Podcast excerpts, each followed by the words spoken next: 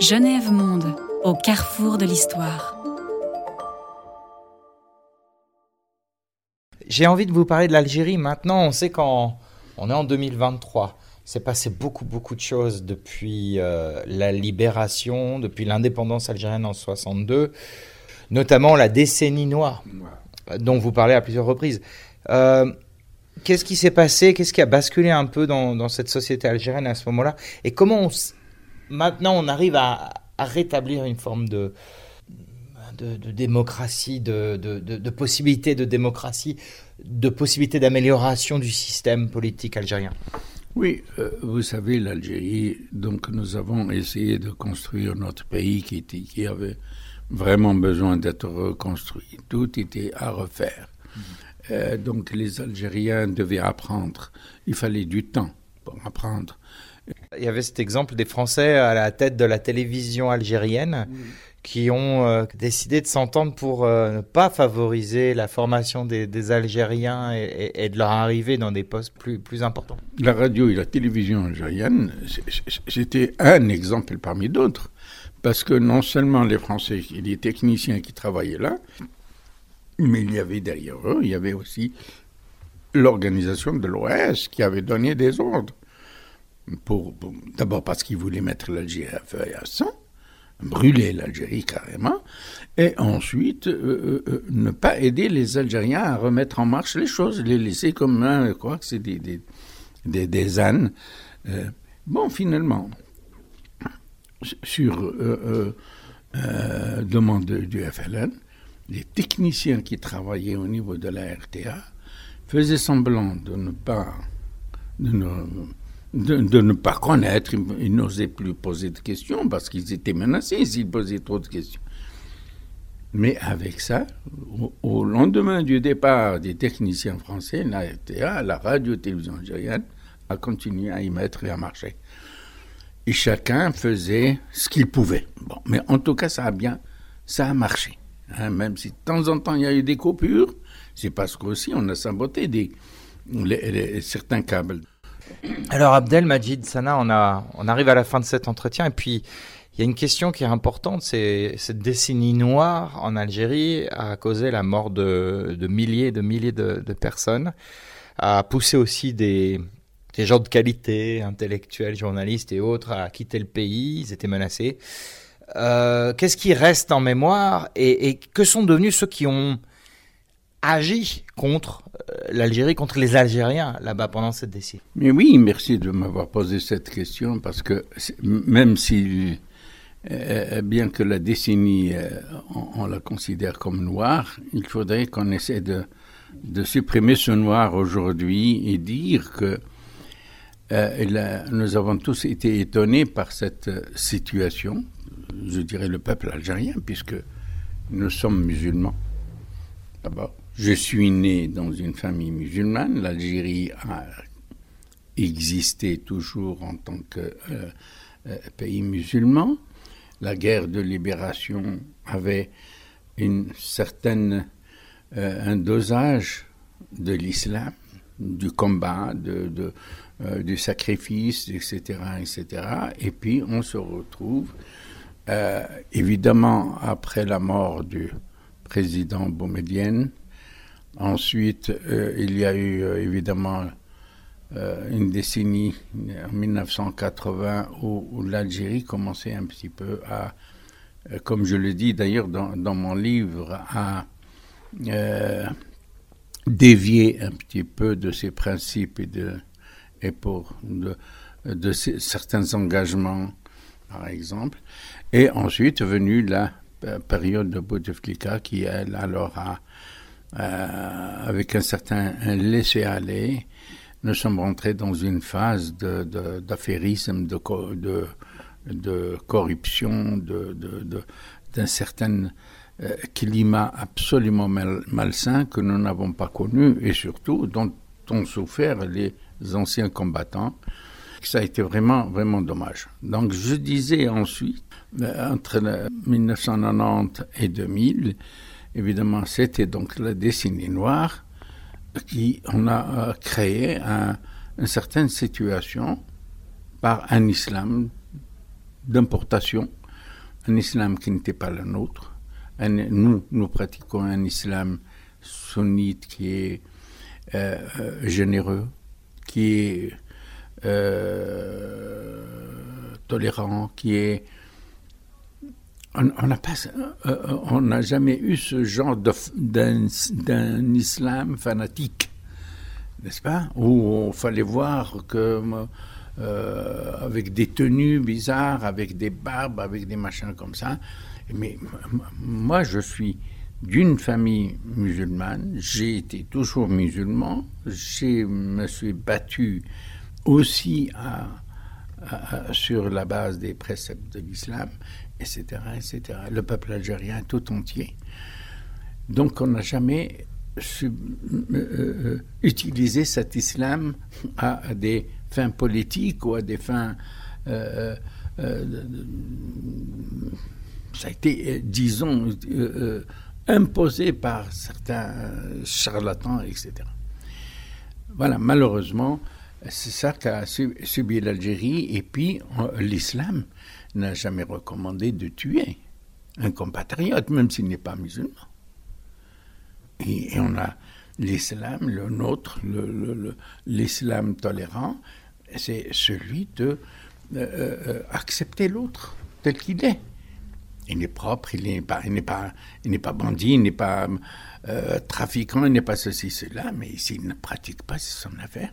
Je n'aurais jamais osé te poser la question si tu pratiques ta religion ou pas. Malheureusement, on est arrivé à ce point-là et on tue un chauffeur de taxi, on a tué des médecins qui ont été formés par le gouvernement, par exemple, par l'argent du peuple pendant des, années et des années, euh, des infirmiers, etc chauffeur taxi, pourquoi? Au nom de l'islam? Je ne trouve pas ça correct et ce n'est pas un islam pour moi parce que je suis déjà musulman et je n'accepterai pas un autre islam que le mien.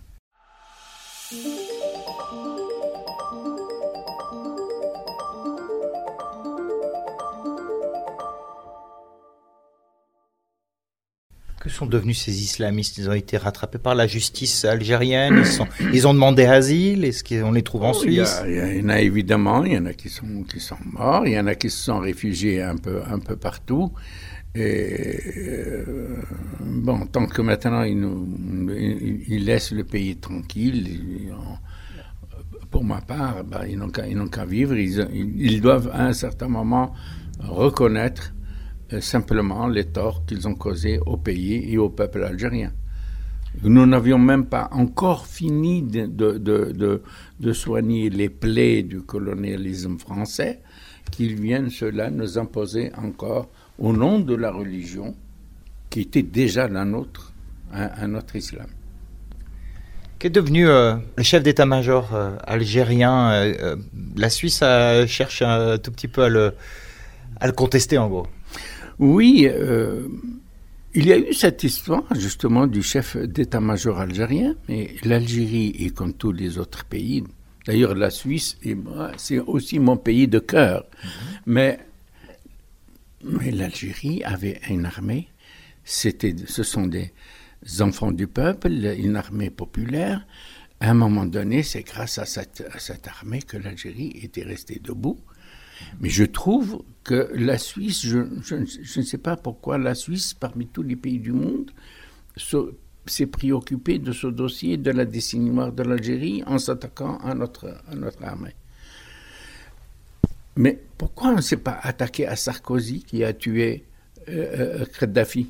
Pourquoi on ne s'est pas attaqué à Bush qui a tué Saddam Hussein? Regardez maintenant au nom soi-disant de la démocratie, de la liberté d'expression, de liberté individuelle, etc. Qu'est-ce qu'on a fait de ces pays-là? L'Irak n'arrive pas à se relever. La Libye est dans une situation catastrophique. Il y a maintenant deux gouvernements, il y a des, des gens qui se, qui, se tuent entre eux. Au nom de quoi? Au nom soi-disant de la démocratie et de, il, est regrettable que l'Occident veuille imposer, par exemple, une certaine démocratie, qu'on appelle démocratie. C'est vraiment dommage. Alors que cette histoire, je trouve vraiment que mon pays de cœur ne fasse pas la différence entre une armée qui défend son pays et son peuple et ceux qui sont rentrés pour tuer au nom de la religion. Hmm. C'est vraiment dommage. Donc, je pense que ce, pays, d'autant plus que moi j'ai connu ce pays, j'ai admiré ce pays et son peuple, je peux en parler durant la guerre de libération nationale et grâce à la médiation de ce, pays, de ce peuple, de son gouvernement, l'Algérie a eu son indépendance. Donc, je, souhaite vraiment, je n'ai absolument aucune relation avec ce, cette personne, ce chef d'état-major, mais sur le plan principe, L'Algérie est un pays, l'Algérie a une armée, l'Algérie a un gouvernement, l'Algérie a un peuple, l'Algérie est préoccupée aujourd'hui pour son développement. Nous avons près de 45 millions aujourd'hui de, population.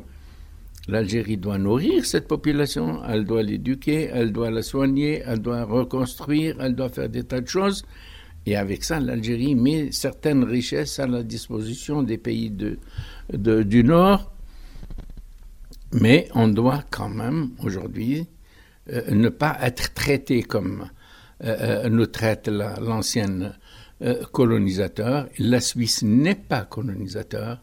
La Suisse suscite l'admiration par son comportement et sa politique. Elle doit être juste et je souhaite que ce pays de mon cœur soit juste. Merci beaucoup. Bah, ce sera le, le quasi mot de la fin parce que j'ai une question sur Genève. Vous aimez habiter Genève? Qu'est-ce que vous aimez à Genève? Qu'est-ce qui vous plaît dans cette ville? C'est le jet d'eau qui reste dans ma mémoire. Et c'était le repère que j'ai eu en 1958 qui devait me rassurer que j'étais vraiment à Genève. Vous y retournez souvent pour vous rassurer toujours? Je vais vous surprendre. Hier, j'ai passé une heure assis en face du jet d'eau. Comme quoi, hein, ça peut être le phare d'une vie. Merci beaucoup.